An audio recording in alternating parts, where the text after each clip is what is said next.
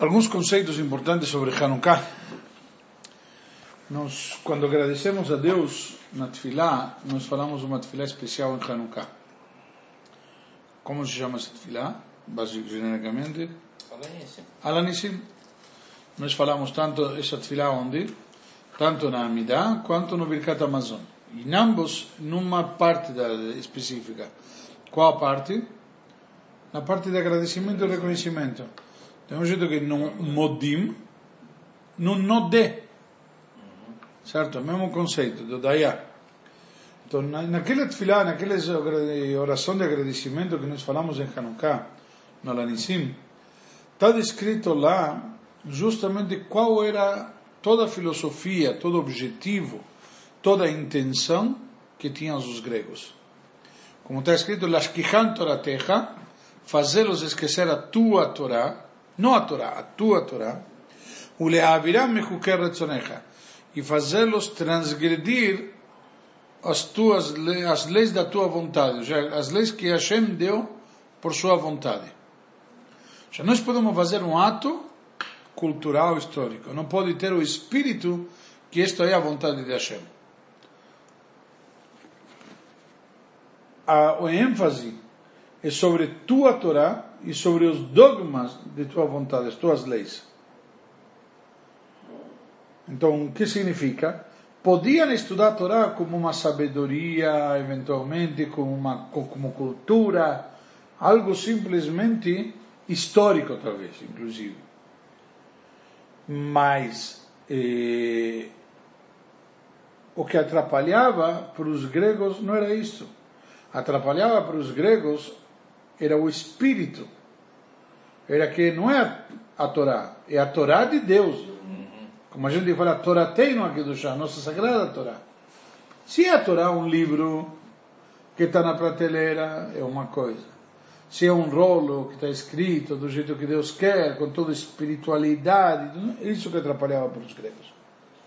Atrapalhava para eles simplesmente que os Yudim vinham a Torá e como Torá de Hashem e se ligavam com ela com uma kedushá, com uma santidade, se anulando para ela também o cumprimento das mitzvot. O que atrapalhava para os gregos era simplesmente os dogmas de os teus dogmas, os dogmas de Hashem. O que significa os dogmas? O que é um dogma? É, é, aquilo que não é discutível. Que Acreditar piamente. Exatamente. É uma expressão de fé plena e pura. Por quê? Você faz não porque você entende, não faz, não porque você concorda, você faz não porque você aceita, entre aspas. Você faz porque você é submisso. Literalmente você se submete, porque não tem lógica nenhuma, é um dogma. E como tal, você cumpre por essa razão. Então, isto atrapalhava eles. Era simplesmente aquelas mitzvot ilógicas, aquelas mitzvot que transcendem a lógica. Eles concordaram com as mitzvot que detrás delas tem algum tipo de lógica. Algo intelectual, algo cultural, eles concordavam. Mas não podiam aceitar, em hipótese alguma, o cumprimento das mitzvot que a gente faz se subjugando a Deus, anulando-se a si próprio. Isso ele não conseguia. Hoje em dia não muda muito. Hoje em dia tem gente que diz, ah, eu não consigo entender. Ah, me explica que aí vou fazer. Toda a questão é fazer porque Deus mandou, não porque, porque eu entendo. Logicamente, quando eu entendo, posso fazer melhor.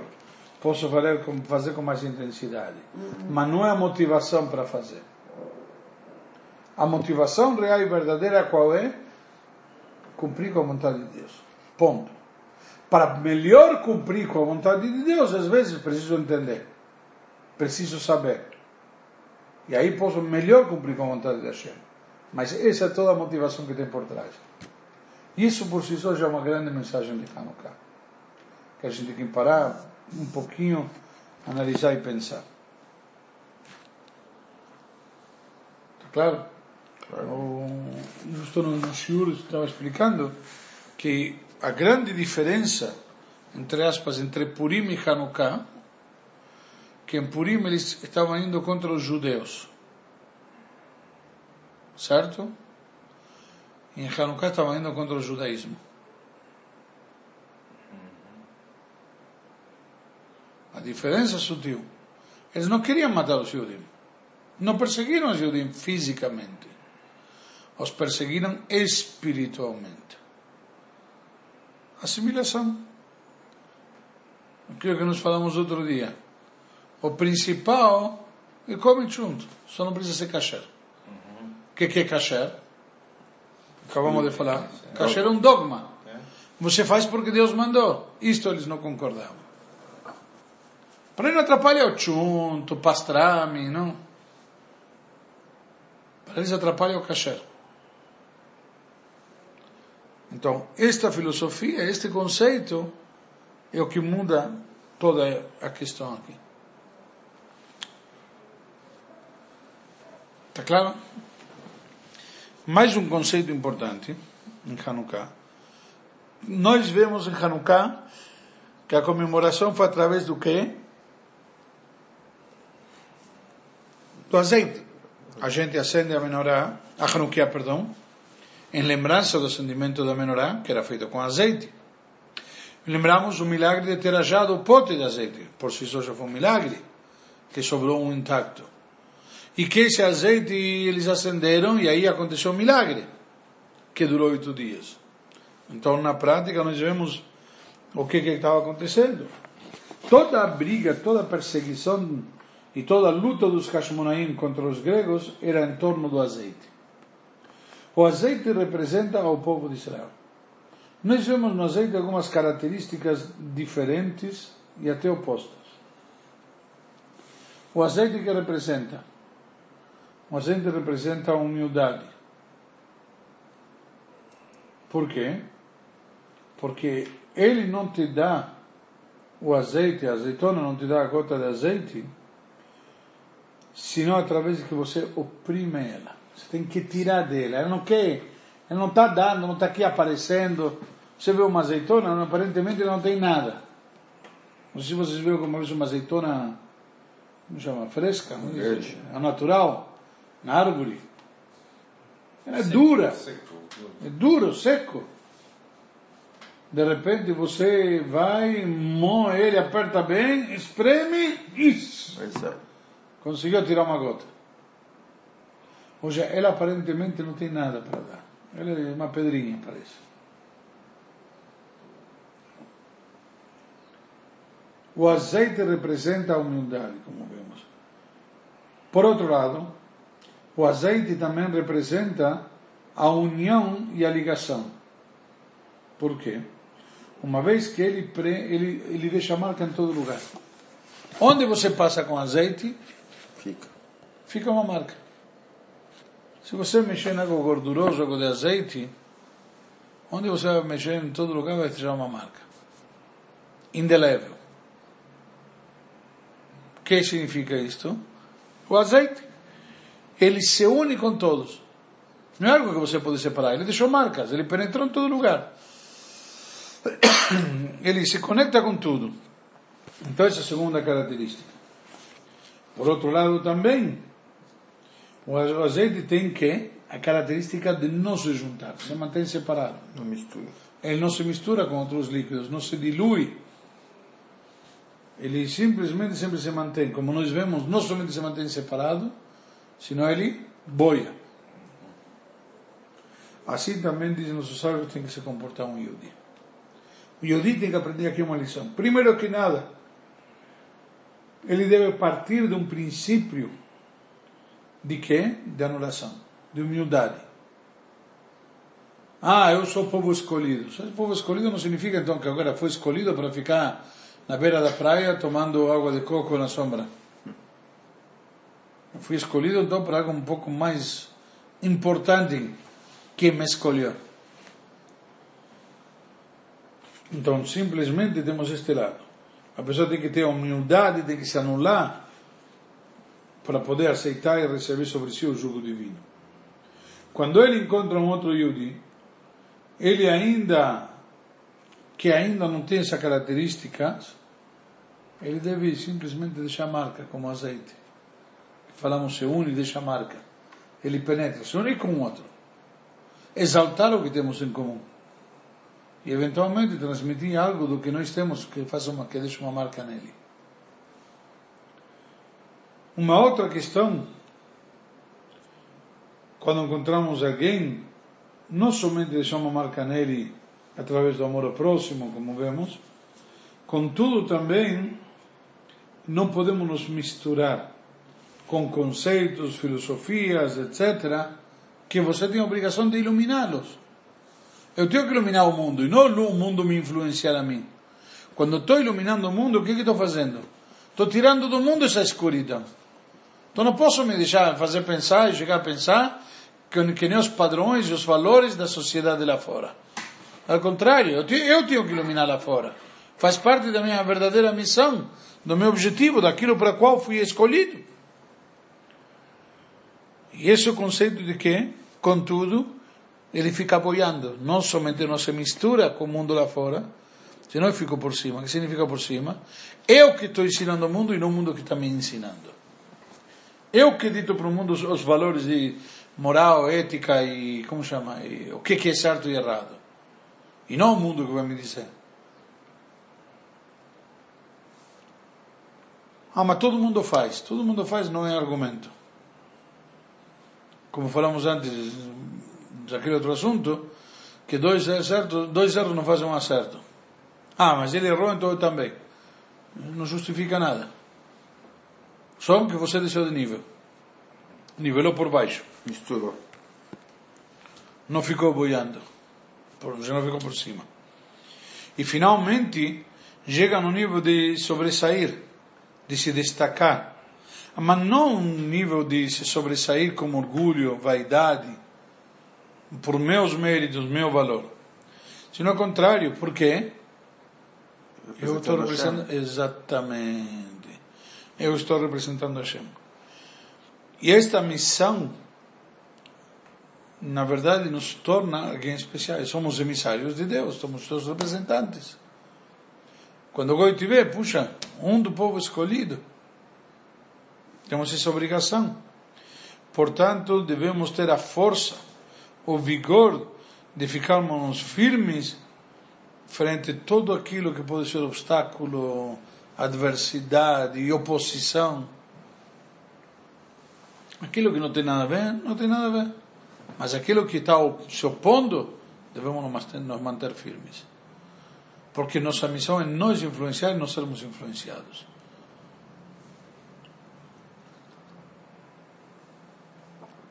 Não é tão fácil esse conceito de influenciar e não ser influenciado. Sobre isso tem um... É? É muito difícil. Sobre isso tem um princípio na Halakha. Se aprende nas leis de Kasher, o Talmud traz em relação ao salgado da carne. Como se, como se, se extrai, a Torá tem uma proibição de consumir sangue. Como se extrai o sangue da carne? Você tem que lavar a carne primeiro, etc. E depois coloca sal grosso. E o sal tem a característica de sugar o sangue para fora. Ah, mas na hora que está saindo o sangue, porque já que estão os poros abertos, etc., o sangue não volta a entrar? Uma pergunta que se faz no Talmud ainda, tratado de Julim. Não, aí por, por, por, por, um processo físico, osmose. Qual é o físico? Osmose, osmose. Você vai de um lado uh, concentrado, de um lado menos concentrado, para um lado mais concentrado. Mas o, sal, o salgado ele vai, ele vai ele puxa. Ok, mas o sal se, se encheu de sangue, é o primeiro sangue que saiu, e aí ele talvez outro sangue vai entrar dentro, não vai conseguir sair, volta a entrar dentro da carne. Os poros estão abertos. Sim, mas é por esse mesmo motivo, Fabio. Não. Tem um princípio que diz, muito interessante. Ai de detalhes globala. Enquanto ele está ocupado em expelir, não consegue absorver. Em português nós temos uma frase muito semelhante em conteúdo. Não dá para chupar cana e assobiar. O que significa chupar cana e assobiar? Fazer duas coisas ao mesmo tempo. Não. Não é fazer duas coisas ao mesmo tempo. Fazer dois opostos ao mesmo tempo. Quando você chupa, você está absorvendo. Quando você assobia, você está expelindo. Certo. Você está exalando. Você não pode, ou você, para chupar, você está tá aspirando, e no outro está exalando. Ou exalo, ou aspiro. Não dá para fazer os dois ao mesmo tempo. Certo. Certo? Então, esse é o conceito. Hoje, em português temos essa frase que vem, vem, de, vem de encontro com esse princípio no, no, no Talmud. A gente simplesmente, se eu estou no mundo, numa posição de que eu estou iluminando, eu tenho a luz da Hanukkah, etc e tal, aquela luz de fora não entra. Eu que estou irradiando luz para fora. A luz de fora não pode entrar dentro. Quando eu estou irradiando para fora a luz, então, eu já está sempre no processo de, de Exato. Oh, bravo. Bravo. Na prática nós falamos não é fácil, não é fácil. Uma dica, seja você sempre você tentando de e não de absorver. Isso tá, é um princípio básico na lei judaica. Que está sempre na ação. Se parou a ação, aí está pode acontecer o oposto. Vamos dizer, parou de pedalar, cai.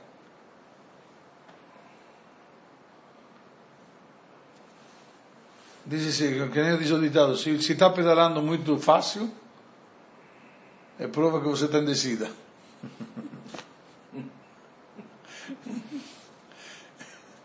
Já.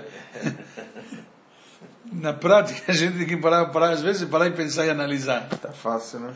Se está fácil demais é que está em descida. Só uma...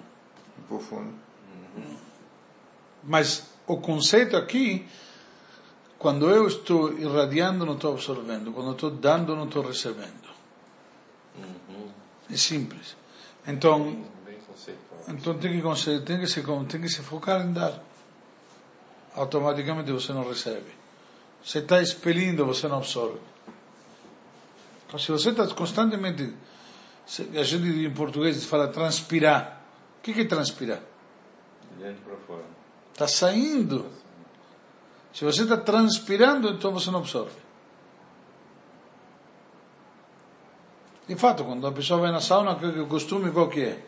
Depois de sair da sauna, que está com todos os poros abertos, etc. Tomar água. Tomar um banho gelado para fechar os poros porque senão você absorve tudo. Abriu os poros, agora do mesmo jeito que sai, pode entrar. Então tem que evitar que entre.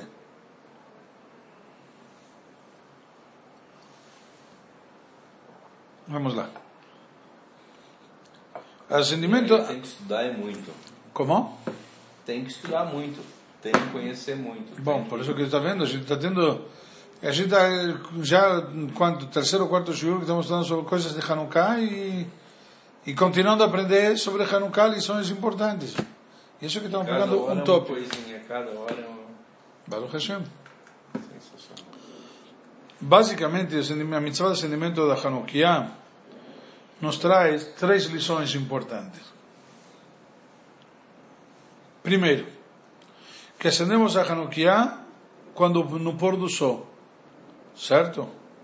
Então, justamente quando no entorno está ficando escuro, a gente não tem mitzvah de iluminar o que está claro. A mitzvah é iluminar o quê? A escuridão. Então, na prática, aí que acendemos as velas. Um Yehudi não precisa se, e nos dá uma lição, não precisa se, como chama, e, apavorar pela escuridão, pelas dificuldades, pelas adversidades.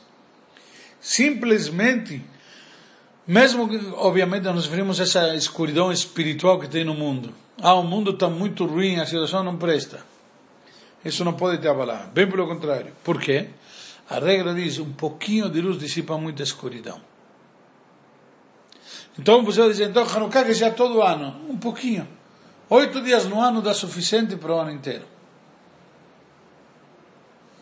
Então nós devemos saber que essa, essa mensagem, um pouquinho de luz, um pouquinho de Torah e mitzvot, ele afasta muito da escuridão.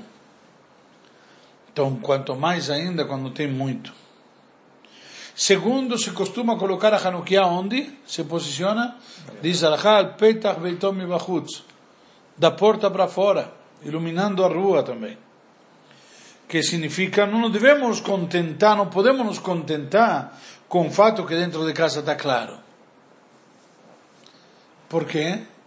Porque não, não, eu não estou morando numa ilha que não importa o que tem no entorno. Eu tenho uma obrigação importante de simplesmente tentar trazer esta luz, este calor da Torá das Mitzvot para fora. Que também nas, na rua se sinta esta luz, seja perceptível. E se para alguém incomoda, é porque está fazendo efeito. Ele não quer ser lembrado da escuridão que ele vive é uma característica. Uma pessoa que está no escuro, primeiro momento quando liga a luz, o que acontece? Incomoda a luz. A luz incomoda. Tudo bem. E no segundo momento, o que acontece quando ele se acostuma com a luz? Agradável. Não necessariamente. Pode ser que ele mande desligar a luz. Por quê? Está acostumado com a escuridão? vamos dizer que o cara não sabia no buraco que ele estava. Na hora que você liga a luz, ele percebe onde ele se encontra. Então, melhor desliga a luz. Eu não estou sabendo, faço de conta que não sei de nada e acabou. É simples. Enquanto você não sabe que você tem tsures, por exemplo, você é feliz. Na hora você descobre os tsures, então o que você melhor faz? Esconde os túneis. Acabou. Põe a cabeça embaixo da terra. Não, não precisa colocar a cabeça embaixo da terra, da terra. Só colocar o tapete em cima dos tzules. Acabou. Entendeu? Tem muita gente que faz isso. Evita. Acabou. Algum dia vai estourar. Ah, até lá. Até lá vamos aproveitando. Esse é o segundo ensinamento. Terceiro, a mitzvah das velas de Hanukkah é justamente qual? Iluminar. Ir incrementando. Hanukkah tem uma característica. Eu tenho constantemente que incrementar, tenho que aumentar, tenho que subir. A gente não pode se contentar hoje com o que foi feito ontem. O trabalho, o esforço, a atitude, a atitude em difundir a Torá deve ser constantemente cada vez maior. Constantemente de forma de incrementar. Cada vez traz, trazer mais, mais luz. E cada vez fazer mais e mais e mais. E aí que se reflete o verdadeiro sucesso no trabalho. Quando temos verdadeiro sucesso? Quando nós focamos literalmente em incrementar. Incansavelmente. Então vai crescendo e crescendo que é uma bola de neve, cada vez mais vai virando uma bola de neve no positivo. Então nós devemos simplesmente aproveitar Hanukkah para ter todas essas lições. Para por aqui.